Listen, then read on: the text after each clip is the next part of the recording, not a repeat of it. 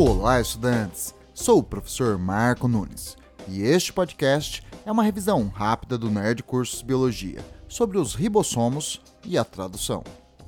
Os ribossomos são as estruturas celulares responsáveis pela produção das proteínas. Eles traduzem a informação contida nos códons do RNA mensageiro em uma sequência específica de aminoácidos, unidos covalentemente por ligações peptídicas. Para que isso ocorra, os RNAs transportadores trazem aminoácidos específicos indicados pelos códons do RNA mensageiro.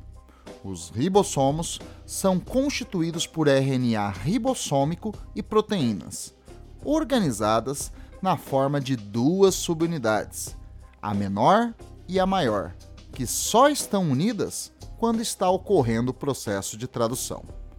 Os ribossomos apresentam três sítios: o sítio A, o sítio P e o sítio E. Cada sítio fica alojado sobre um códon de RNA mensageiro.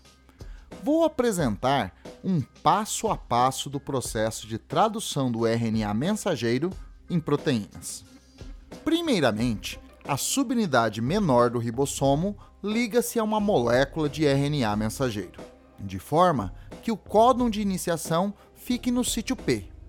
Em seguida, uma molécula de RNA transportador ligado ao aminoácido metionina interage em seu anticódon com o códon de iniciação AUG do RNA mensageiro. E daí, a subunidade maior do ribossomo se liga à subunidade menor, completando o ribossomo.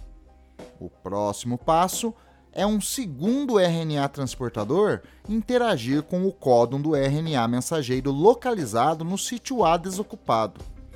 A presença dos dois RNAs transportadores carregando seus respectivos aminoácidos acionará enzimas ribossomais, responsáveis pela formação da ligação peptídica entre a metionina e o segundo aminoácido. Neste momento, os dois aminoácidos ligados estão fixados no RNA transportador estacionado no sítio A.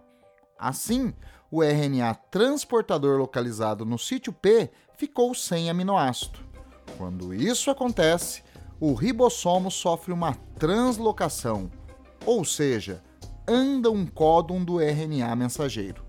Esta movimentação faz com que o RNA transportador descarregado que estava no sítio P agora vá para o sítio E, e o RNA transportador que apresenta os dois aminoácidos ligados agora se encontra no sítio P, de modo que o sítio A volte a ficar vazio, pronto para receber outro RNA transportador. Este processo continuará ocorrendo até que o ribossomo passe sobre um dos três códons de parada do RNA mensageiro, que não são reconhecidos por nenhum RNA transportador. O processo é finalizado com a liberação da cadeia de aminoácidos, ou seja, da proteína. Às vezes, vários ribossomos podem ler ao mesmo tempo um mesmo RNA mensageiro. Isto é um polissomo. A vantagem da formação de um polissomo é a aceleração da síntese de uma determinada proteína. Bom, é isto aí. Este assunto é muito detalhista. Se precisar, ouça novamente, e novamente, e novamente. Continue firme nas revisões do Nerd Cursos Biologia e bom estudo!